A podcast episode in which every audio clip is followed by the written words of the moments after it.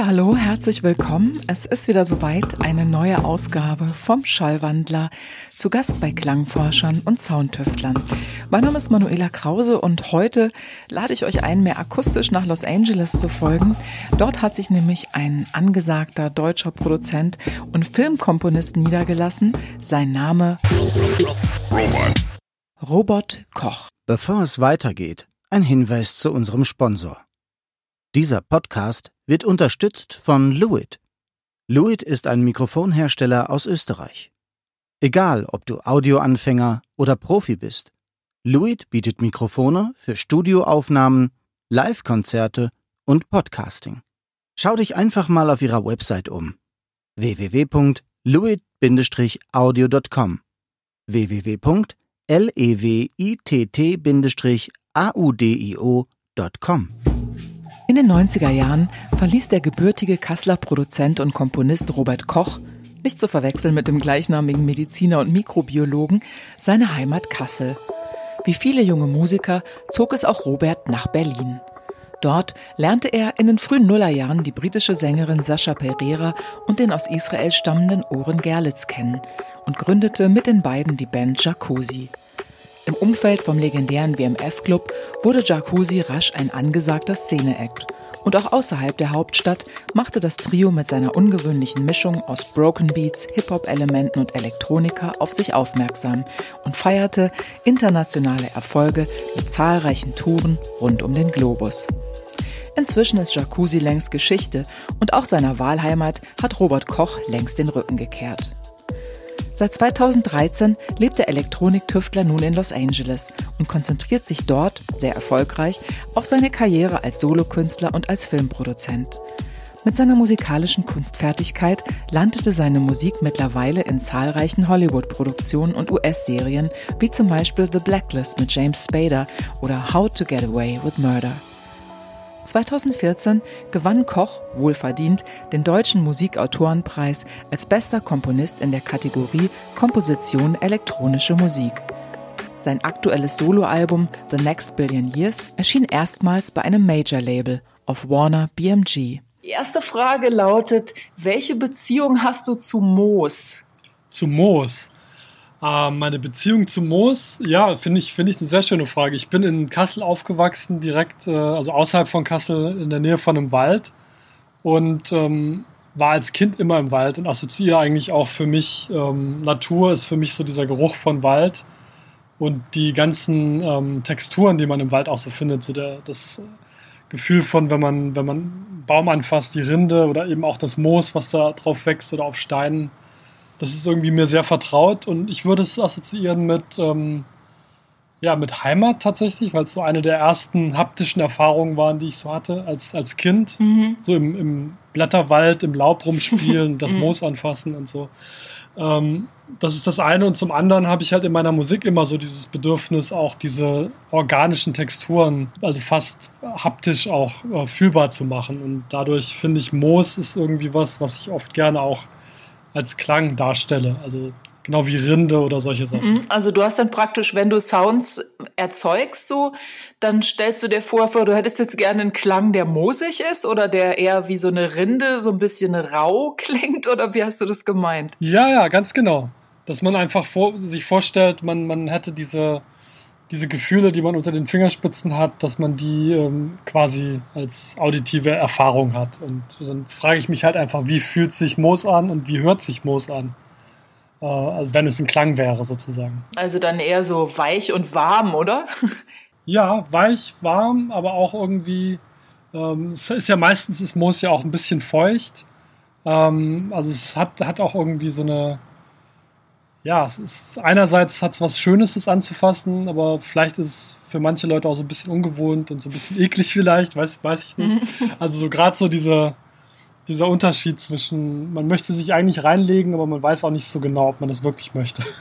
Es kommt natürlich darauf an, wie, wie man selber, was man für einen Bezug zur Natur hat, weil wenn man vielleicht nicht so vertraut ist und eher so ein totaler Städter, dann findet man es vielleicht auch grauselig. Könnten ja Würmer oder so drin sein. Gut möglich, ja, ja, genau. Dein Ansatz finde ich da total spannend. Also, dass du sagst, dass du dir, wenn du jetzt Sounds erzeugst, dass du dir vorher so Bilder überlegst ist das so generell so eine, so eine Arbeitsweise? Also, dass du Bilder im Kopf hast, bevor du mit Klängen beginnst und dann versuchst, eine Sprache zu finden, um das Bild in, in Sound zu übersetzen?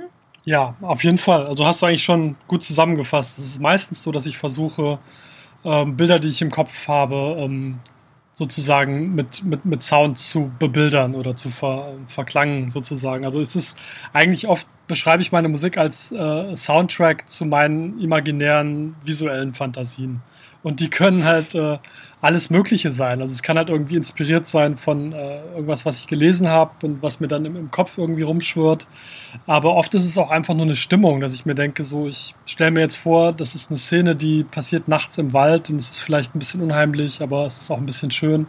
Mhm. Ähm, und was ist das für eine Stimmung? Wie, wie klingt das? So, also es ist, also dieses, dieses Filmische daran und dieser ähm, Ansatz, wie so einen Film zu vertonen, den ich in meinem Kopf habe, der ist immer schon bei mir Teil der Arbeit gewesen. Mhm. Wenn man so deine Biografie liest, da steht ja auch, dass du ursprünglich mal ähm, ja Film studieren wolltest. Das war so dein, dein erster Ansatz und das ist praktisch noch davon übrig geblieben. Also eigentlich machst du Film, aber halt mit dann ja nicht visuellen, sondern überwiegend mit so Audiomitteln, oder? Kann man das so sagen? Ja, ja, nee, ist genau richtig. Also wir wurden irgendwie als Kinder, ich weiß noch, da gibt es ein Bild, das hat meine Mutter, glaube ich, noch äh, im Kindergarten mal gefragt, was wir später vom Beruf werden wollen und sollten das dann malen. Und viele Kinder haben halt irgendwie so Feuerwehrmann, was weiß ich, gemalt. Und ich habe halt mich gemalt mit so einer riesigen Flüstertüte ähm, und äh, auf so einem Set, weißt du, als Regisseur, der dann irgendwie Cut ah, ruft. okay. Mhm, cool. So, so habe ich mir als Sechsjähriger meine Zukunft vorgestellt. Ist tatsächlich gar nicht so geworden. Also ich bin jetzt kein Regisseur geworden, aber mache ja, wie du vielleicht weißt, auch Musik für, für Filme und TV und so. Mhm. Also ich bin jetzt auf der anderen Seite genau in diesem Bild auch gelandet. Nur eben nicht als jemand, der den Film dreht, sondern der den Film akustisch bebildert. Aber mit der Flüstertüte, das passt ja eigentlich auch, weil das ja auch schon so, so Sound versinnbildlicht. Stimmt, ja, habe ich nie drüber nachgedacht, da hast du recht, stimmt.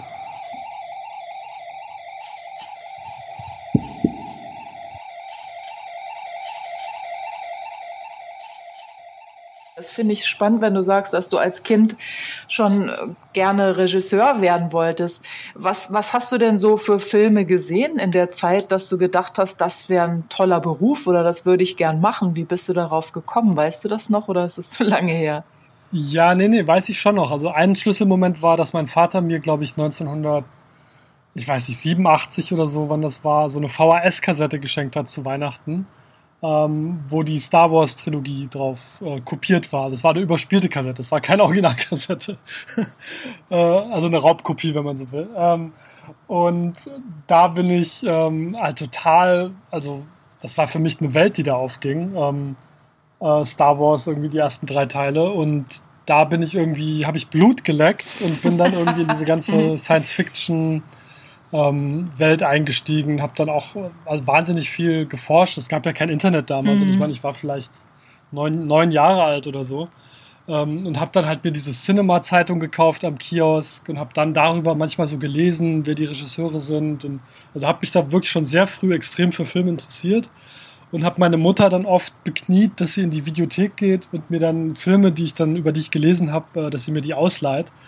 Und sie fand das natürlich total furchtbar, weil sie musste dann in diese äh, für sie doch ein bisschen merkwürdige Videothek gehen und dann wahrscheinlich noch an der Wand mit den Erotikfilmen vorbei, genau. ähm, wo die Science-Fiction-Filme stehen und hat mir dann da verschiedene Filme ausgeliehen. Sehr widerwillig, muss man sagen, aber sie hat es gemacht. Das ist aber das, nett, dass sie das trotzdem Im Nachhinein ihr hoch anrechne. Mhm. Ja, total. Ich glaube, meine Überzeugungsarbeit war aber auch sehr gut. Ich habe nämlich, sie hatte immer Angst, dass ich A, zu viel äh, Fernsehen gucke oder zu viel Filme gucke mhm. und B, dass diese Filme natürlich auch alle irgendwie so ein bisschen gruselig sind und gar nichts für Kinder. Und ich habe ihr dann immer, immer relativ gut erklärt und da war meine Lektüre von so Zeitungen wie Cinema und so und äh, wie sie alle hießen, ganz gut, mhm. dass das halt auch ein äh, total guter Regisseur ist und der auch Preise gewonnen hat. Und also ich konnte ihr das dann irgendwie auf so einer ähm, sie ist Kunstlehrerin auf so einer künstlerischen äh, Art erklären, warum das für mich total wichtig wäre, diesen Film zu sehen. Ja, das ist cool. Und ich meine, sie hätte sonst theoretisch, also wenn sie jetzt auf dein Wort hätte nicht vertrauen wollen, hätte sie ja die Filme auch vorher noch mal schauen können oder hat sie manchmal erstmal selber reingeguckt? Nee, sie hat, die hat die Filme nie geguckt. Sie hat sich auch für sowas nie interessiert und auch nicht verstanden, warum ich mich für Dinge interessiere, die, wie sie sagt, so gar nichts mit der Realität zu tun haben. Aber das war eine interessante Aussage, weil ähm, für mich war die Realität schon immer ein Begriff, der ja sehr definierbar ist. Also was ist schon die Realität? Und nur das, das, das, was wir sehen und erfahren im eigenen Leben, dass das jetzt irgendwie alles ist, was real ist, habe ich halt als Kind schon angezweifelt. Insofern waren für mich diese Science-Fiction-Filme genauso real wie äh, täglich in die Schule gehen zu müssen. Ich dachte gerade, was ja auch cool, dass sie da dir einfach dann auch vertraut hat, sage ich mal, für einen jungen Menschen, wenn der ein Interesse hat, das so fürs eigene Selbstbewusstsein total förderlich, wenn du dann da mit irgendwelchen Argumenten kommst und sie geht dann los, besorgt dir das und sagt, ja, dann viel Spaß, schau mal. das ist irgendwie cool. Ja, ja. Nee, da hast du vollkommen recht. Also da muss ich ihr das auch wirklich hoch anrechnen und das tue ich auch. Ähm, weil, also sowohl mein, meine Mutter als auch mein Vater mich da ähm, supported haben, aber der Support war wirklich eher im, wie du sagst, in dem Vertrauen, mich machen zu lassen. Also die haben mich jetzt nicht wirklich supported im Sinne von, äh, dass sie da inhaltlich irgendwie Bezug genommen haben oder sich dafür auch interessiert hätten oder irgendwie, also da kam gar nichts. Das war für die wirklich so mhm. Unverständnis, was ich daran finde und so, ja, also mein Vater hat auch mit Musik überhaupt nichts am Hut, also auch später, wo ich dann anfing, ein bisschen mehr ähm, mit der Musik erfolgreich zu sein. Das war für ihn immer sehr abstrakt, was ich da eigentlich genau mache und so. Aber der Support war halt immer im Sinne von, ja, mach's einfach, wenn du es, wenn das, wenn das dir Spaß macht und das Richtige für dich ist. Und das ist ja auch super, weil, wie du gerade gesagt hast, man hätte ja genauso gut da auch eine, eine Wand irgendwie vorfinden können, die einem da irgendwie, äh, ja, also da, davon abhält oder so. Und das, wer weiß, was dann passiert wäre. Vielleicht hätte ich dann gerade, wie du sagst, auch extra Wege mm, gefunden genau. oder hätte vielleicht eine ganz andere Richtung eingeschlagen. Da hättest du erstmal rebellieren müssen. Das musstest du an der Stelle dann nicht. nee. Das musste ich nicht, das stimmt.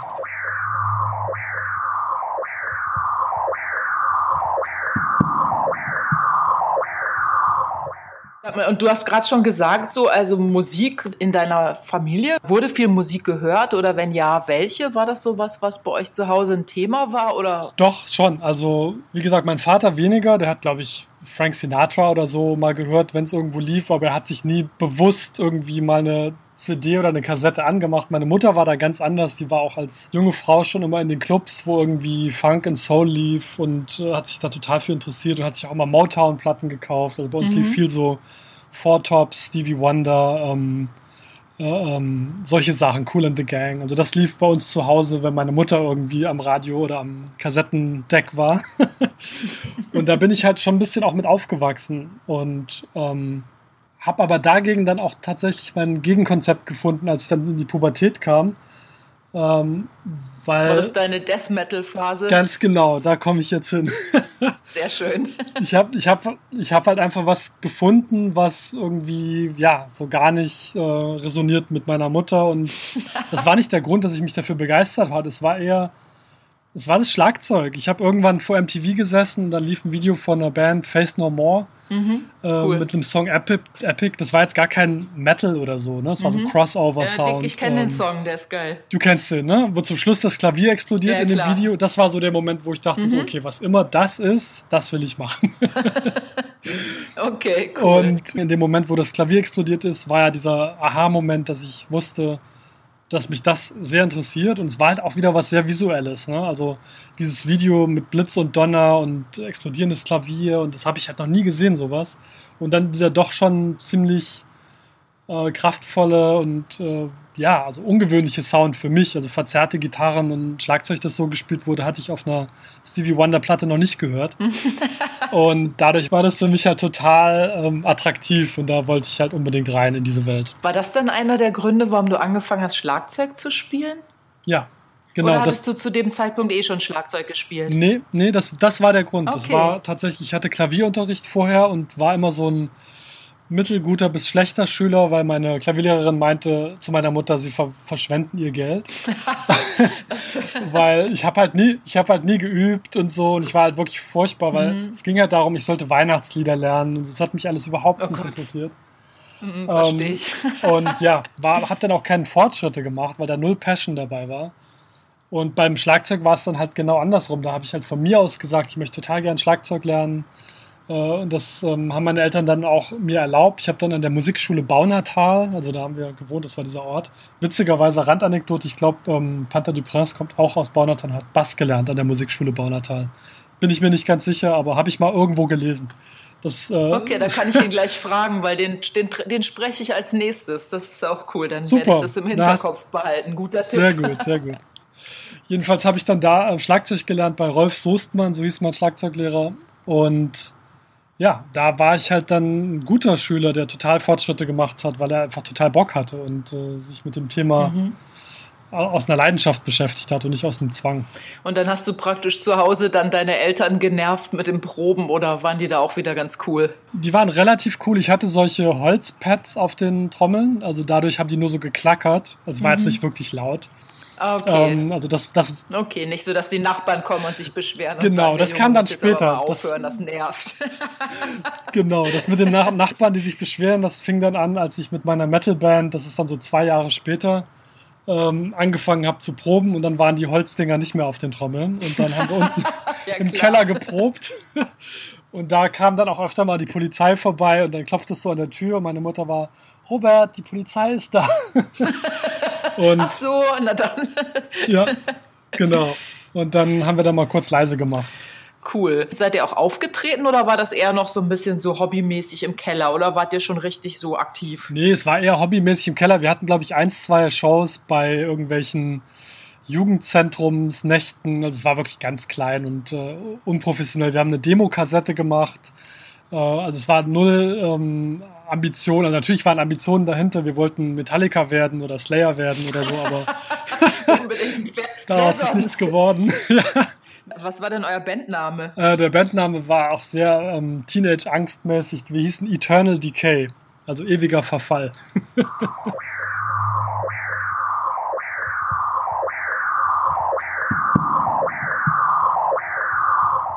Okay, und wie kam dann praktisch nach dieser, nach dieser Metal-Phase so, wie ist so für dich dann der Sprung gewesen zur elektronischen Musik? Ich war, als ich in der Metal-Phase war, so 15, 16 und bin circa, ich würde mal sagen, mit 17, 18 über einen Freund, mit dem ich dann in einer anderen, äh, so einer Side-Projektband gespielt habe, die dann eher Richtung ähm, sowas wie Shellac oder ähm, Minuteman, das war dann eher so um, ähm, Math Rock, sage ich mal, weil ich habe mich am Schlagzeug auch weiterentwickelt und habe dann gemerkt, so es gibt ja nicht nur Metal, es gibt ja auch Jazz und es gibt auch komplizierte andere Dinge, die man spielen kann und die mich interessiert haben. Was ist denn Math Rock? Das Wort kannte ich gar nicht.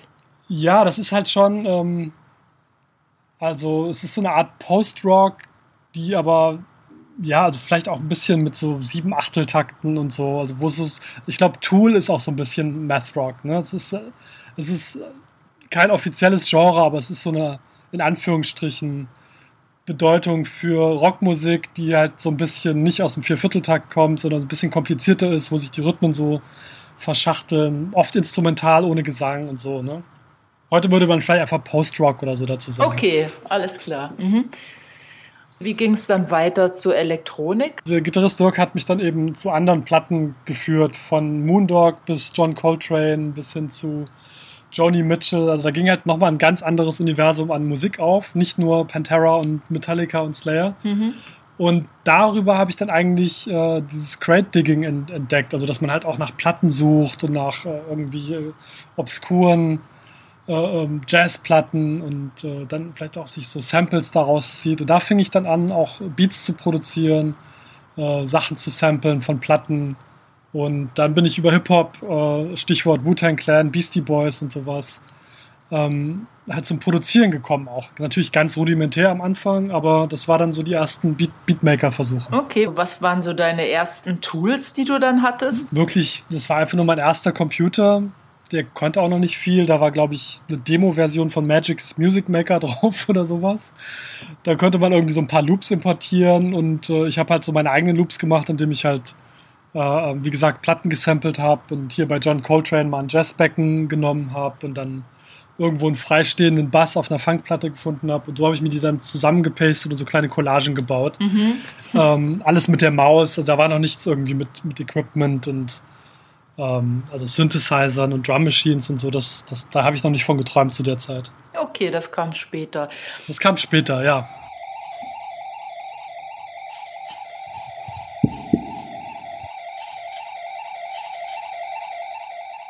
Irgendwie gelesen, du wolltest dann Film studieren und hast dann aber Kommunikationsmanagement.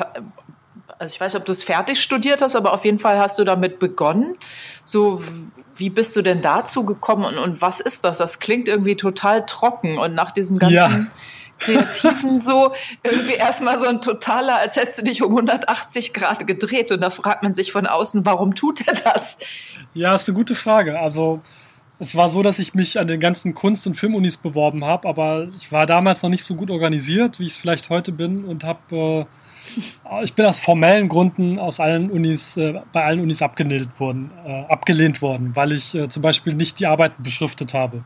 Ich habe halt einfach meinen Kram zusammengepackt und dahin geschickt mhm. und dann kamen halt überall Absagen aus formellen Gründen abgelehnt.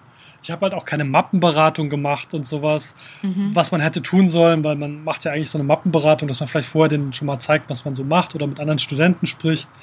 Habe ich alles nicht gewusst und auch nicht gemacht. Ich habe einfach so meine Videoarbeiten aus VS-Kassette und alles so in ein Paket gepackt und dahin geschickt und ja, das wurde, haben die sich halt nicht angeguckt. Das ist dann ein Grund, warum das abgelehnt wird, weil da nicht draufsteht, was drauf ja, ist? Ja, scheinbar schon. Das ist ja total engstirnig. Nee, okay. weil, man, weil man den Namen draufschreiben muss oder keine Ahnung. Mhm, es war okay. auf jeden Fall so, dass ich mich bei drei, vier Unis beworben hatte und alle aus dem gleichen Grund geschrieben haben, dass sie die, die Mappe so nicht akzeptieren können, sich die so auch nicht angucken können. Und du bist aber auch nicht auf die Idee gekommen, die dann anzupassen, oder? Doch, ich hätte theoretisch mich zum nächsten Semester neu beworben, äh, bewerben können. Es war ja nicht so, dass ich jetzt für alle Zeiten abgelehnt bin.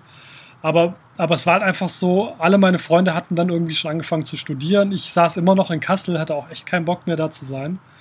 Und ähm, hatte dann Blut geleckt, weil ich bei der ersten Red Bull Music Academy in äh, Berlin genommen wurde die war 99. Und da waren wir dann beim Hardwax, bei da Plätze Mastering, äh, da waren mhm, dann irgendwie cool. Vorträge von, von, von coolen Leuten. Auch ich habe da Atilano kennengelernt, der damals WMF Records mhm. gemacht hat und so. Mhm. Also als wirklich 19-Jähriger. Und da dachte ich so, das ist cool, das, da, da will ich gerne hin. Ich will einfach in Berlin irgendwas studieren. Und da habe ich dann ähm, mich entschieden, auf meinen Vater zu hören, der gerne gesehen hätte, dass ich Richtung Betriebswirtschaft oder so gehe. Und dann haben wir, haben wir so einen Kompromiss gefunden. Kommunikationsmanagement hatte immer noch genug mit ähm, ähm, Kreativität zu tun, insofern, als dass es, also der, der Berufszweig an sich ist eigentlich, dass du wie so ein Betriebswirt, aber mit Kommunikationsfähigkeiten. Also du könntest zum Beispiel in einer Werbeagentur arbeiten oder in einer ähm, PR-Agentur mhm. oder so, so Geschichten, ne? dass du halt betriebswirtschaftliches Wissen hast, aber eben auch viel Marketing- und kommunikationswissenschaftliche Anteile dabei hast. Okay. Ähm, und hast und das du das wirklich mich, fertig studiert? Ja, ja, ich habe ein Diplom, ich bin Diplom-Kommunikationswirt sozusagen. Okay.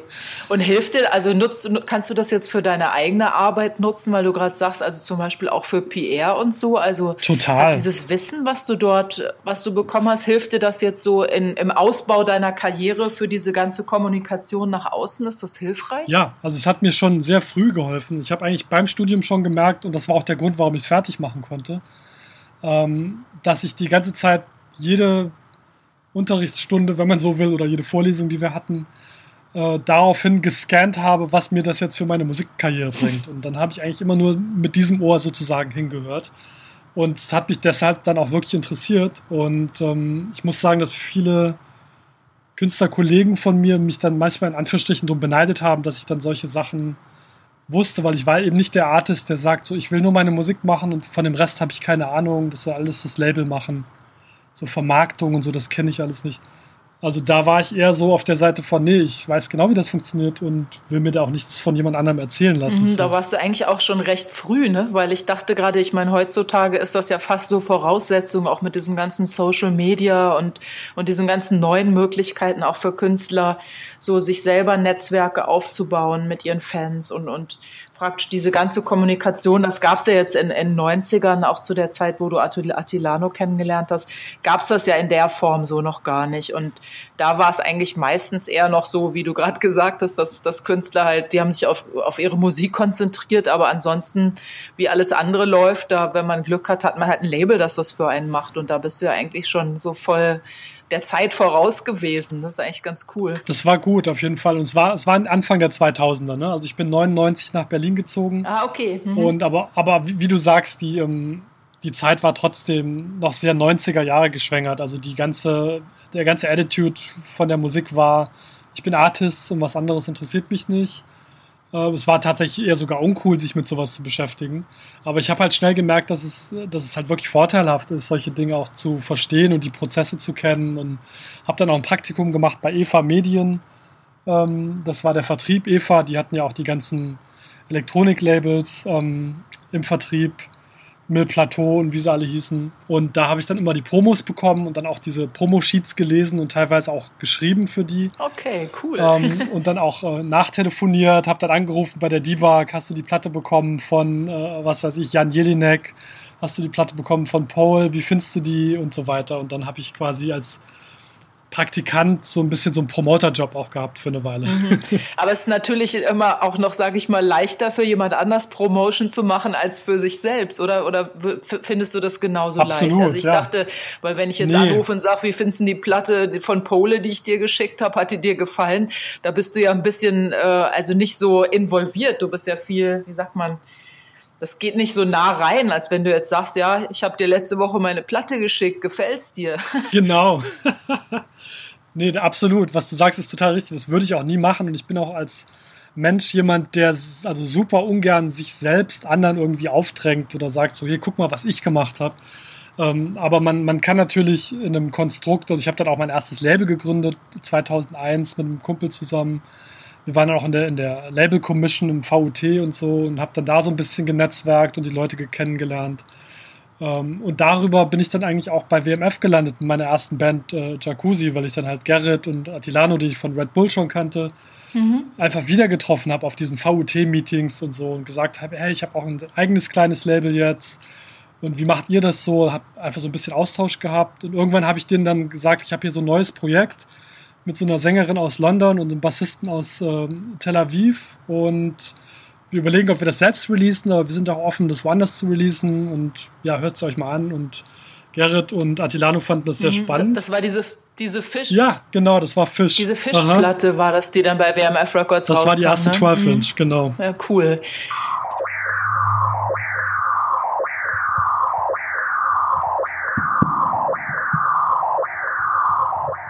Und war dann Jacuzzi, das war dann erstmal so eine lange Zeit lang dein Hauptprojekt? Oder weil wenn man jetzt so auf deine, auch, jetzt auch deine Diskografie, da ist, ja, da ist ja wahnsinnig viel rausgekommen. Oder hast du eigentlich Filmmusik auch schon immer parallel gemacht? Nee, das mit der Filmmusik kam erst später, da war ich schon gar nicht mehr bei Jacuzzi. Also wie du sagst, Jacuzzi war mein Hauptprojekt von 2003 bis circa 2008. Ähm, da war ich aktiv dabei. 2010 haben wir dann nochmal bei B-Pitch Control eine Platte gemacht. Da war ich aber live schon nicht mehr dabei, weil ich bin irgendwann aus dem Live-Ding ausgestiegen, weil es mich einfach wahnsinnig, ja, es hat mich so, also einfach alle gemacht, dieses ständige Getoure und so. Und ich, also meine Liebe war halt immer im Studio sein, Musik zu machen. Mhm. Und Sascha und Oren waren halt happy, waren halt auch viel mehr so, so Party-People als ich. Also ich war jetzt nicht jemand, der bis 7 Uhr morgens im Club sein musste. Und mich hat das eigentlich immer total geschlaucht auch. Ähm, ich hatte damals auch so ein bisschen Insomnia, also so Schlafstörungen.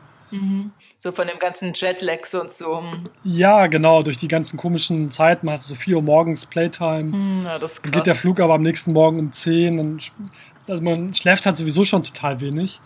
Und das ist cool, weil du bist irgendwie Anfang, Mitte 20 und kannst das ab. Aber ich habe schon sehr früh gemerkt, dass dieses ganze Umfeld Club für mich total toxisch ist. Sowohl die Leute als auch die Substanzen und so. Also ich war nie wirklich so ein äh, extreme Feiermensch. Mhm und habe dann einfach den, den beiden Bandmitgliedern gesagt, dass es ja, dass es für mich, also das Touren einfach zu sehr an die Substanz geht und mir auch den Spaß nimmt an dem, was ich eigentlich machen will, nämlich Musik machen. Du kommst an einem Montag nach so einem Tourwochenende nach Hause. Wir sind meistens geflogen, also das war wirklich schon so Jet-Set-Touring. Äh, weißt du, so Freitag in Paris, Samstag in London und dann Sonntag total zerstört zurück. Und dann brauchst du irgendwie zwei Tage, um wieder klarzukommen. Und dann willst du Montag im Studio sitzen, passiert aber nicht. Und kreativ sein, ne, das geht nicht. Nee, das ist klar, ja. das ist krass. Und dann hast du eigentlich nur ein paar Tage, wenn es am nächsten Wochenende gleich wieder losgeht. So, das irgendwie, das verstehe ich. Meistens, meistens schon am Donnerstag oder so, dann, dann kommst du auch nicht rein, weil ich brauche auch erstmal so ein bisschen, äh, um in, in the zone zu kommen, sozusagen. Brauche ich einfach mal ein paar Tage, wo mich dann auch niemand nervt, wo, wo dann auch kein Booking-Agent sagt, so, du musst jetzt hier sein, äh, am Flughafen wieder zur nächsten Show. Mich hat das alles eher gestresst. Also lange Rede, kurzer Sinn. Ich habe die Zeit sehr genossen. Es war ja auch eine total lustige Zeit mit Sascha und Oren, die total Spaß gemacht hat, aber die mich irgendwie auch ein bisschen ähm, substanziell angeknabbert hat.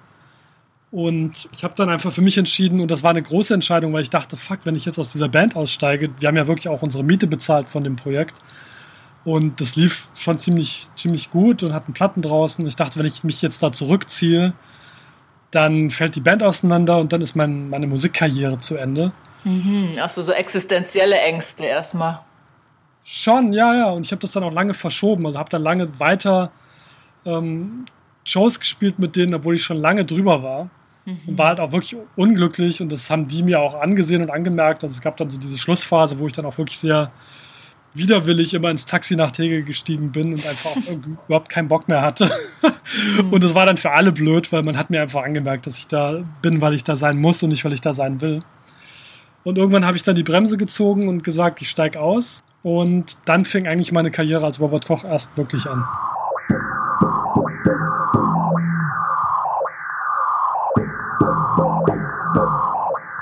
Dass du den Mut hattest, also, weil das ist ja schon auch, wie du sagst, eine, eine schwierige, wenn eine schwierige Entscheidung, wenn auch klar ist, da ist ein Projekt, das ist total erfolgreich, das zahlt deine Miete, da sind die Fans, die Erwartungen haben in Anführungsstrichen, deine anderen Mitglieder in der Band, die auch irgendwie dich brauchen und dann trotzdem aber in sich reinzuspüren und zu merken, das stimmt aber für mich nicht mehr und ich muss jetzt hier an der Stelle einfach ja loslassen. Das ist schon, finde ich, ganz schön mutig. Aber es hat sich ja auch bezahlt gemacht. Ich meine, seitdem machst du total viel tolle eigene Sachen, die auch sehr erfolgreich sind. Ich habe gelesen, dass, ich weiß nicht, ob er es geschrieben oder zu dir persönlich gesagt hat, aber irgendwo stand, dass John Peel mal gesagt hat, du machst Popmusik aus der Zukunft.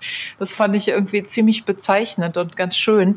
Da wollte ich dich eh fragen, bist du noch mal, bevor John Peel gestorben ist, warst du mal bei ihm zu so einer Session im Studio und er hat es dir persönlich gesagt nee. oder war das was, was er im Radio gesagt hat, als er das Zeug gespielt ja, hat? Ja, letzteres. Also leider war ich nie, ähm, habe ich ihn nie kennengelernt. Das war wirklich einfach so eine, so eine Aussage von ihm. Ähm, aber ja, nee, also das war, John Peel war schon auch so eine Legende für mich. Ne? Also auch dadurch, dass ich auch von der Gitarrenmusik so ein bisschen kam und der hat ja auch schon sehr früh ähm, Bands, die ich sehr cool fand, äh, ähm, auch supported im Radio und hat immer schon einen guten Riecher gehabt. War ja selber auch damals schon in den 70ern habe ich jetzt gelesen in so einem Buch 1971, da ging es um die Platten, die 1971 rauskamen, Honky Dory von David Bowie und die ganzen Platten. Und da habe ich einfach erst gemerkt, dass John Peel damals schon in London ein total umtriebiger Typ war, ähm, der irgendwie auch vor irgendwelchen Bands damals schon aufgelegt hat und so. Also fand ich ihn dann nochmal eine Runde cooler.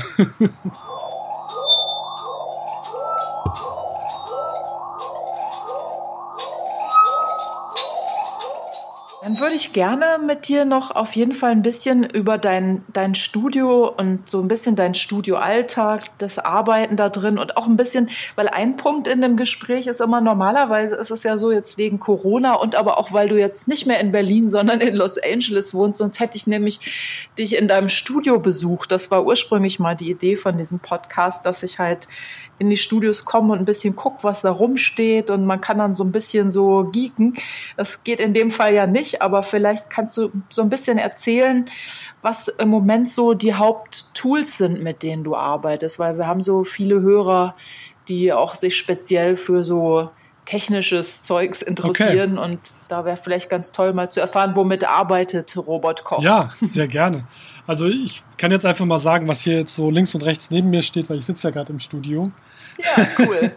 Ja, gerne. Also, das ist super. Ähm, das ist perfekt. Genau, ich habe hier neben mir links ist der Lyra 8. Das ist ein äh, russischer Synthesizer, der eigentlich mein Lieblings-Synth zurzeit ist. Das ist einer, der hat keine Tasten, den kann man, äh, der hat ähm, also 1, 2, 3, 4, 5, 6, 7, 8 Oszillatoren, die man alle von Hand stimmen muss. Das ist jedes Mal so ein bisschen nervig. Ist es wie so ein modulares Gerät dann, oder? Nee, es ist kein Modular-Synthesizer. Es ist so ein quasi in sich geschlossenes, viereckiges Ding mit äh, vielen Knöpfen und ähm, so Kon Kontaktschaltern. Okay, du musst alles drehen. Du musst alles drehen, du musst jeden Oszillator stimmen. okay, krass. Und ähm, das Verrückte ist, die sind alle untereinander, also auf eine Art natürlich schon modular in sich ähm, miteinander verstaltet. Mhm. Und das, was ich an dem Ding liebe, ist, dass es wirklich ein eigenes Leben hat. Also ich kann nicht sagen, dass ich von dem Ding was will, sondern es will auch was von mir. ähm, das ist quasi unmöglich, damit zu planen, was ich aus der Kiste raushole, weil ja, es ist einfach auch so gebaut, dass du das nicht, du kannst jetzt nicht sagen, ich möchte jetzt hier eine C-Moll-Progression als Arpeggio spielen, wie du es vielleicht auch bei einem Prophet oder so machen kannst. Oder bei allen möglichen Synthes, die ich auch gerne nutze. Juno, die ja eher sich wie ein Keyboard anfühlen wo du halt sehr klassisch Keyboard-Player-mäßig rangehen kannst. Und bei dem Ding ist es halt so, du hast so Kontaktschalter, die die Oszillatoren aktivieren. Also mhm. du musst wirklich physisch da drauf fassen. Und dann drehst du an den ganzen ähm, Modulator-Knobs und was es da alles gibt. Ähm, Time, Delay, der hat auch so eine super geile Distortion-Unit eingebaut. Und alles ist untereinander verschaltet und ja, macht einfach verrückte Sachen und du bist einfach manchmal froh, dass du einfach nur auf Aufnahme drückst, während es so ein bisschen sein Ding macht. Das klingt dann so, als ob es schwierig ist, auch bestimmte Sachen zu reproduzieren. Oder kannst du zum Beispiel, sag mal, du hast jetzt einen Sound, der, der ist gerade richtig geil. Kannst du den wiederfinden, wenn du dir vorher genau aufschreibst oder Markierungen machst, wo du an welchen Rädchen du wie weit gedreht hast? Oder ist das eher so eine Glückssache? Oder ist es schon bis zu einem gewissen Grad wiederholbar? Bis zum gewissen Grad ist es wiederholbar, wenn ich jetzt ein Foto mache von der genauen Einstellung aller ähm, ähm, Regler an dem Ding, dann könnte ich es relativ gut rekonstruieren. Aber was halt dazu kommt, ist, dass, dass halt auch viel LFO und äh, Delay, ähm, Distortion-Kram mit in diese ganze modulare Verschaltung mit einfließt. Das heißt, teilweise passiert dann einfach irgendwas in dieser Delay-Fahne, ähm, die einfach sich verselbstständigt und dann nochmal getriggert wird vom LFO und dann habe ich nochmal irgendwie am Tuning gedreht was dann nochmal ins Delay reinspielt und dann hast du teilweise Sachen, die halt wirklich in diesem Moment entstehen, die du eigentlich ganz schwer wieder reproduzieren kannst, weil das sind ja mm, also minimale Eingriffe. Du kannst wirklich ganz wenig nur drehen an so einem äh, Time-Rädchen zum Beispiel von dem Delay und alles ändert sich und das ja ist schwer einfach eins zu eins zu reproduzieren, aber das ist auch was ich daran liebe. Es ist wirklich ein bisschen chaotisch und Happy Accident. Das klingt so, als wäre es dann so ein Tool, mit dem man eigentlich toll improvisieren kann, oder? Wenn du jetzt gerade irgendwie so jammst und, und ja. einfach mal so probierst, was kommt für ein Sound, um irgendwo zu landen, wo du dann in Resonanz gehst und das Gefühl hast, hier passt es gerade richtig gut für mich, oder? Ja, ganz genau. Es ist einfach so, ein, so eine Ideenmaschine, wo du einfach vielleicht in einer 20-minütigen Session einen Moment findest von vielleicht sogar nur acht Takten, der spannend war. Und den nehme ich dann raus und das ist dann der Anfang äh, einer Idee, wo ich dann vielleicht wieder eine visuelle Idee zu habe, weil das irgendwie sich auf eine bestimmte Art und Weise anfühlt. Und dann nehme ich dieses Ding und gucke erstmal, was ist das eigentlich für ein Tuning, setze mich dann wieder an einen regulären Synthesizer und gucke irgendwie, ist das irgendwie ein A oder ein C oder wo bin ich da eigentlich gerade musikalisch und pitch es mir dann vielleicht auch zurecht und baue dann quasi eigentlich die musikalischen Ideen um diese Sounddesign-Quelle, die ich da gefunden habe, herum. Mhm. Und arbeitest du mit Ableton oder wo, wo würdest du dann Sachen, die du da aufgenommen hast und weiterverarbeiten willst, wo würdest du die reinpacken? Genau, Ableton ist mein Hauptsequencer. Mit dem arbeite ich schon seit Ableton 1.0, mhm. also wirklich schon seit Ewigkeiten. Kenne ich also sehr gut und bin sehr vertraut. Habe auch andere Sachen mal probiert, von Logic bis Cubase, aber finde Ableton einfach für mich am intuitivsten. Ähm, ansonsten ähm, habe ich noch ein paar andere externe Synthes, die ich sehr gerne mag. Ähm, Roland Juno zum Beispiel oder auch den, den JX.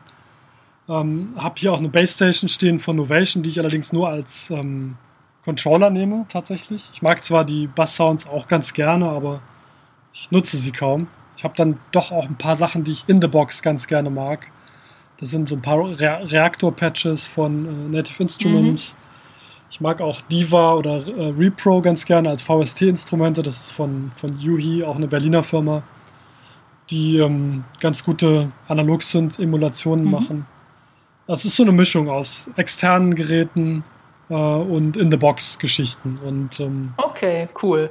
Und so effekttechnisch, also benutzt du praktisch nur so äh, Effekte, die schon eingebaut sind, also Software-Effekte oder arbeitest du auch mit, mit irgendwelchen alten Effektmaschinen? Auch, also ich habe ich so analogen Geräten. Genau, ich habe ähm, ja, also so Gitarre-Pedals äh, ganz gerne und äh, schleife gerne auch die Analog-Synthes durch so eine Kette an, an Pedals, die auch sehr boutique-mäßig mhm. sind. Also dieses ganze ähm, Gitarre-Pedal-Ding ist ja heute fast sowas wie das, diese Modular-Synthesizer. Addiction, also da kann man auch ins, ins Sammeln geraten und da gibt es ja auch mhm. coole Boutique-Hersteller von irgendwelchen äh, abgefahrenen Pedals und davon habe ich halt auch ein paar und ich dachte gerade, da bist du wahrscheinlich in LA auch an guter Stelle, um irgendwie vielleicht in irgendwelchen so Vintage-Shops da mal irgendwelche alten, nicht so üblich oder typischen Geräte zu finden, oder? Ich stelle mir immer so, so LA gibt es ja auch viel so Gitarrenzeug. Ja, ja, auf jeden Fall. Also da gibt es eine große Auswahl an, an neuen Pedals, die gemacht werden, an, an Vintage-Sachen und äh, ja, das macht Spaß, da auch so ein bisschen. Also ich bin, habe mich ein bisschen verkleinert, muss ich sagen. Mein Berliner Studio war wesentlich größer im Sinne von Umfang, was Equipment angeht. Ich habe dann nach meinem Umzug nach LA mich erstmal wirklich auf das Essentielle wieder beschränken wollen was kreativ auch super war, weil weniger ist oft mehr und ich habe dann auch viele von den Kisten, die um mich rumstanden, gar nicht so oft benutzt mhm. und gemerkt, wenn ich mich jetzt wirklich mal nur auf diesen Lyra 8 zum Beispiel, jetzt weil wir das Beispiel hatten, konzentriere, da hole ich viel mehr raus, wenn jetzt nur das Ding neben mir steht und nicht noch fünf andere, wo ich dann sage, so ja, Lyra war cool für eine Viertelstunde, jetzt probiere ich mal an einem anderen Ding rum. Ähm, also ich habe da wirklich sehr viel Zeit nur mit diesem einen Ding verbracht und das, das macht sich schon auch bezahlt. Na, du gehst halt mehr in die Tiefe, ne? Wenn du viele ja. Geräte da stehen hast, dann ist man so, oder neigt man dazu, mal schnell so oberflächlich hier noch so ein bisschen so Make-up und da noch mal was dazu, aber irgendwie, wenn du nur einen hast und da auch, sage ich mal, den komplett ausloten willst, dann holt man da noch mal ganz andere Sachen raus. Absolut, ja. Auf deinem letzten Album hast du da auch auf diesem russischen Synthesizer gespielt? Also auf, auf dem Album Sphere ist der sehr äh, intensiv äh, vorhanden. Okay. Ähm, auf, dem, auf dem letzten The Next Billion Years ist er auch drauf, aber da habe ich natürlich auch ein bisschen mehr Platz machen wollen für das Orchester. Und der Lyra neigt dazu, viel Platz einzunehmen. Also oft ist der so dominant auch in einem Song, dass du gar nicht viel andere Sachen machen kannst. Ich habe auf dem Sphere-Album teilweise Songs nur mit dem gemacht, also quasi alles, sogar inklusive der Percussion, wo ich dann Drum-Sounds durch den Lyra zurück äh, ähm, habe, durch wieder ein paar ähm, Gitarreneffekte und so auch, äh, wo man sagen kann, alles lief irgendwann mal durch diese Kiste. Ähm, und das ging bei The Next Billion Years nicht, weil ähm, das Orchester auch Platz brauchte und ich mich dann in der Elektronik ein bisschen ähm, ja, zurücknehmen wollte, um eben dem Klangkörper, der dieses Orchester ist, auch, auch den Platz zu geben, den es, den es auch braucht, um irgendwie schwingen zu können. War das das erste Mal, dass du auch mit einem großen oder mit einem größeren Orchester zusammengearbeitet hast? Oder? Ja, also in dem Umfang war es das erste Mal. Ich habe vorher schon mit ähm, Streicherensembles und so gearbeitet. Das waren dann aber eher so Quartett oder vielleicht auch mal ein kleines Kammerorchester. Mhm. Ähm, in dem Umfang, dass man wirklich auch, äh, also Woodwinds und Brass und die ganzen, also Blech- und Holzbläser und alles plus die Strings. Das war schon das erste Mal. Das war auch echt eine abgefahrene Erfahrung, die mir sehr viel Spaß gemacht hat. Wie ist es dazu gekommen? War das so deine Idee? Also hast du irgendwie im Studio gesessen und gedacht, ey, jetzt brauche ich hier eigentlich ein fettes Orchester? Oder? Jein, es war so, dass mich ähm, das Label Neue Meister gefragt hatte, ähm, ob ich mit dem Deutschen Kammerorchester eine Show mache. Ah, okay. Die hatten so eine Reihe in Berlin in diesem ähm, Drive-Forum. Die hatten, das hieß, glaube ich, auch Neue Meister, diese Reihe. Da haben auch ähm, Moritz von Oswald und verschiedene Leute auch ähm, immer was geschrieben. Mhm, genau. also die haben immer so einen Elektronikartist eingeladen. Und da war ich halt an der Reihe und habe dann auch für das Deutsche Kammerorchester ein paar Stücke geschrieben, die dann da aufgeführt und auch aufgenommen wurden. Die kamen dann auch bei Neue Meister raus. Das heißt, du hast richtig komponiert oder hast du irgendwas Elektronisches, was die dann wiederum versucht haben, mit Instrumenten in, in eine analoge Sprache zu übersetzen oder wie hast du das gemeint? Nee, ich habe das schon geschrieben. Also ich habe die Orchesterparts auch geschrieben. Also für das ähm, Ensemble. Ja, ich bin niemand, der der Noten lesen und schreiben kann. Ich arbeite natürlich dann mit Leuten zusammen, die auch meine Ideen übersetzen können in äh, Sheet Music, also dass das mhm. dann auch lesbar ist. Also Orchestrator nennt sich dieser Job. Genau, das wäre meine Frage gewesen. Ah, okay, alles klar, cool. Genau, nee, nee, also ich bin, ich bin ja kein gelernter ähm, Musiker in dem Sinne. Also Schlagzeug habe ich gelernt, wirklich an der Musikschule. Ansonsten mhm. meine Piano-Skills sind äh, nicht vorhanden. Die habe ich mir alles später selber wieder drauf geschafft, weil diese Klaviersessions früher mit den Kinderliedern, das hat mir nicht, nicht so viel gebracht. Aber ich habe dann später mich einfach, einfach um mich fürs Komponieren wieder ein bisschen fit zu machen, wieder mit Harmonienlehre beschäftigt und so. Aber das ist dann alles selbst angeeignetes Wissen. Ähm, Aber ich habe nie jetzt in dem Sinne gelernt, für, für Orchester zu schreiben oder so. Okay, aber ist ja cool, wenn es dann Leute gibt, die oder auch vielleicht auch technische Möglichkeiten, so einfach Unterstützung, um dann Ideen einfach umzuwandeln. Und es hat ja trotzdem super funktioniert. Absolut, ja. Und wie ist das dann so, wenn man, ich stelle mir, ich versuche mir gerade vorzustellen, wenn man eigentlich eher so jetzt viele Jahre elektronische Musik gemacht hat und dann aber so eine Idee hat und, und Musik aufschreibt und das dann zum ersten Mal hört, wenn so ein riesiger Klangkörper da steht und das spielt. Wie, wie hat sich das für dich angefühlt? Ja, das war Wahnsinn. Also ich muss die Geschichte kurz zu Ende erzählen, weil nach diesem neuen Meistergig hat mich halt Christian Kellersmann angesprochen, der früher auch bei der Deutschen Grammophon war, bei Universal und der dann mir sagte, dass er ein neues Label startet bei der BMG Modern Recordings, wo, wo ja auch jetzt Panther de Prince und verschiedene andere Leute ihre Platten released haben. Und mhm. da hat er mich quasi gefragt, ob ich mir vorstellen könnte, auch mit einem größeren Orchester mal was zu machen. Und das fand ich natürlich super reizvoll und ähm, dadurch kam es eben auch zu dieser Platte bei Modern Recordings, dass er mich mit Christian Javi, diesem estnischen ähm, ähm, Conductor, wie sagt man, Dirigenten, ähm, connected hat. Wir haben dann zusammen, sind wir bei ihm in der Philharmonie auf einem, auf einem Konzert gewesen und es war wirklich auch das beste Klassikkonzert. Nicht, dass ich jetzt so mega viele gesehen habe, aber es war einfach total frei. Die Musiker haben alle ohne Noten gespielt. Ähm, er hat eine sehr unkonventionelle Art, das äh, zu dirigieren gehabt und ich habe gemerkt, so der Ansatz, den der hat, der gefällt mir sehr gut. Der ist einfach modern und äh, nach vorne denkend, sage ich mal. Und wir haben uns auch privat gut verstanden und so kam es dann dazu, dass ich dann ein paar Monate später in Tallinn war, in Estland und eben zum ersten Mal gehört habe, wie das Orchester meine Musik, die ich vorher nur in MIDI sozusagen vorprogrammiert hatte, zum ersten Mal spielt. Mhm. Und das war natürlich wow. Wahnsinn. Also auch in diesem alten estnischen Broadcast-Studio, wo es ist so eine Art, musst du dir vorstellen, wie das Funkhaus, weißt du, so ein, so ein bisschen so ein Ost-Vibe, aber alles irgendwie sehr mit so einem Grandeur irgendwie. Es war schon sehr cool. Mhm. Wow. Ja, das klingt toll. Hast du Gänsehaut bekommen?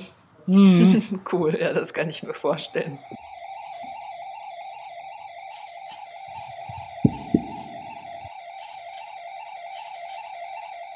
Was ich gerne noch wissen würde oder was ich spannend fände, wie so ein typischer Arbeitstag bei dir aussieht. Also wenn du jetzt Zeit hast, ins Studio zu gehen, neue Sachen zu komponieren, wie sähe so ein typischer Arbeitstag da bei dir aus? Ja, der ist relativ routiniert, weil ich gemerkt habe, und das war was, was mir damals bei Jacuzzi gefehlt hat, diese Routine, ähm, dass die total zuträglich ist so zu meinem kreativen Arbeiten. Also je weniger ich irgendwie externe Leute habe, die an mir zerren und die mir meinen Kalender vollschreiben von außen, äh, desto mehr kann ich mich kreativ entfalten. Deswegen habe ich gemerkt, dass so eine eigenbestimmte Routine da total wichtig ist. Mhm. Und die sieht so aus bei mir, dass ich äh, morgens aufwache, meistens so gegen sieben oder acht und erstmal meditiere. Also ich meditiere seit fünf Jahren. Äh, jeden Tag 40 Minuten, also morgens 20 und abends 20. Echt? Was Ganz mir auch extrem geholfen jeden hat Tag? Ja, ja, ich habe bis jetzt, also seit fünf Jahren, nicht eine Session verpasst. Wow, das ist ja cool. Ja, das meine ich mit Routine. Wenn, wenn man es halt nicht irgendwie einbaut in seinen, in sein tägliches, in den täglichen Flow, dann bringt es halt auch nichts. Ne? Wenn man, mhm. also für mich zumindest. Ich habe gemerkt, dass die, die Regelmäßigkeit mir da sehr hilft. Also wie gesagt, ich fange an äh, mit einer Meditation, stehe dann auf, ähm, gehe duschen, Zähne putzen, mache mir Frühstück, was meistens eher so eine kleine Portion ist erstmal, um einfach mal was gegessen zu haben. Und dann sitze ich ähm, meistens so um halb zehn, zehn spätestens ähm, im Studio und ja, fange an und versuche nicht sofort E-Mails zu machen, weil ich bin noch frisch im Kopf und will mich nicht sofort ähm, polluten lassen, sage ich mal. Mhm, das verstehe ich. Wie, wie, gesagt, Leute, die halt irgendwie was wollen oder so. Sondern ich bin erstmal noch in dieser Blank Canvas äh, ähm, Stimmung und kann einfach mich wirklich auf Ideen einlassen. Bin auch noch viel näher so dran an, an Dingen wie Träumen ne? Mhm. und, und so dieser, dieser ganzen Welt, aus der man da kommt, wenn man geschlafen hat. Mhm. Und finde da viel mehr Zugang zu, zu so, so, Bildern in meinem Kopf und so. Und das ist so eine kreative Phase, sagen wir mal, zwischen 10 und 13 Uhr, die ich dann auch wirklich total in mir versunken im Studio arbeite. Und dann mache ich meistens einen Break. Ähm, Gehe ganz gerne mir einen Kaffee holen oder vielleicht hole ich mir auch Lunch oder mit meiner Freundin, wir essen hier zu Hause was. Und dann sitze ich aber eigentlich schon um zwei, also eine Stunde später wieder im Studio und arbeite dann bis acht. Das ist dann so der, der zweite Aufschlag. In dem mache ich dann aber auch manchmal ein bisschen E-Mail-Kram und so. Mhm. Da bin ich dann ein bisschen weniger rigoros, dass man mich nicht stören darf. und dann gibt es um 8 Uhr ähm, ähm, meistens Essen. Ich habe um 5 Uhr, also ich beschreibe jetzt wirklich einen sehr routinierten Tag, der ja, ist nicht okay. jedes Mal aber so, so aber es ist oft im Idealfall. so, um 5 im Idealfall mache ich um 5 dann nochmal einen Break und äh, mache eine Stunde Yoga. Das mache ich auch jeden Tag. Und habe dann quasi ähm, um 8 ja, gibt es dann Dinner und entweder, wenn es nicht Corona ist, trifft man sich vielleicht mit Leuten oder mhm. man guckt einen Film oder liest ein Buch oder so und dann nicht zu spät ins Bett. Das habe ich halt auch gemerkt, dass es mir hilft mit meiner, äh, mit den Schlafstörungen, die ich jahrelang hatte, dass ich halt nicht irgendwie so eine Nachteule bin und bis 3 Uhr vorm Rechner sitze, sondern vielleicht gucke, dass ich wirklich vor 12 im Bett liege. Ähm, das, das hilft mir schon, ja. Also sehr strukturiert. Das klingt nach, nach viel Struktur, die dann aber gleichzeitig Freiheit schafft, um ja, dass du dann halt kreativ werden kannst. Genau, ja, es klingt jetzt vielleicht erstmal total langweilig nach so wie so 9 to 5 mit so Lunchbreak dazwischen. Ist es eigentlich auch. Nee, aber, nee, ich kann ähm, das total ich kann das total nachvollziehen. Also es macht irgendwie auch Sinn. Also gerade was du beschrieben hast am Anfang, dieses, dass man halt, wenn man aufsteht, nicht sofort so Zeitung liest und den Kopf so voll kriegt, weil man ist ja eigentlich so, ja, noch so, so halb verträumt und irgendwie hat auch noch so Connections zu, zu einer ganz anderen ja, Bewusstseinsebene. Ganz genau. Und wenn man die halt gleich so mit so komischen Vernunft, mit irgendwelchen Fakten oder irgendeinem so Mist zuschrottet, dann ist es schon schwieriger, danach irgendwie auch kreativ zu werden. Das kann ich voll mhm. nachvollziehen. Und cool fand ich, also das schaffe ich leider nicht, diese Disziplin, ne, dass du sagst, jeden Morgen irgendwie meditieren, jeden Tag Yoga und früh schlafen klingt irgendwie auch sinnvoll, weil wenn man ausgeschlafen ist und wenn man sich selber gut fühlt, kann man ja auch besser arbeiten, als wenn es einem nicht ja, gut geht. Ja, total. Das macht irgendwie alles totalen Sinn. Das ist super. Ja, ja, also ich habe das gemerkt, dass das für mich einfach Sinn macht und habe diese Routine dann ähm, einfach durchgezogen und ähm, möchte es jetzt auch nicht mehr missen. Also ich mhm. bin fast, äh, wenn ich wenn ich dann mal wieder auf Tour bin und so und das Leben halt dann wieder sehr unstrukturiert wird, was ja auch okay ist, man kann ja nicht jeden Tag gleich verbringen. Und dann genieße ich natürlich auch die Tatsache, dass jetzt mal wieder alles durcheinander ist. Aber was ich da trotzdem nicht äh, verpasse, sind meine Meditations, weil das Gute ist, die kannst du ja auch überall machen. Selbst sei es mm, vor dem genau. Konzert irgendwie im Backstage mal 20 Minuten die Tür zumachen und so, das kriegt man schon immer hin. Mhm, das stimmt.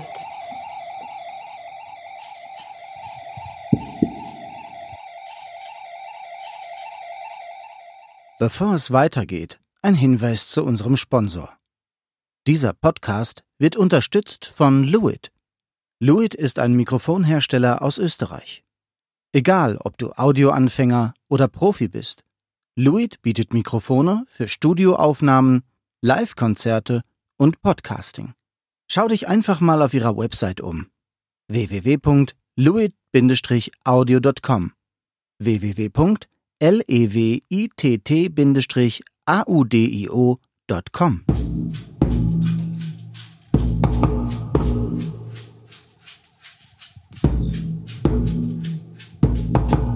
Ja, und wenn du jetzt neugierig geworden bist, noch mehr Infos über das zahlreiche Wirken von Robert Koch, das findest du auf seiner Webseite www.robotsdon'tsleep.com. Der Musiktitel am Anfang dieser Folge, Robobrain, der stammt von der dänischen Band Electros und mein Name ist Manuela Krause. Ich danke fürs Zuhören und freue mich natürlich wie immer über Feedback unter info at manuelakrause.de. Damit sage ich bis zum nächsten Mal, wenn es wieder heißt Schallwandler. Zu Gast bei Klangforschern und Soundtüftlern.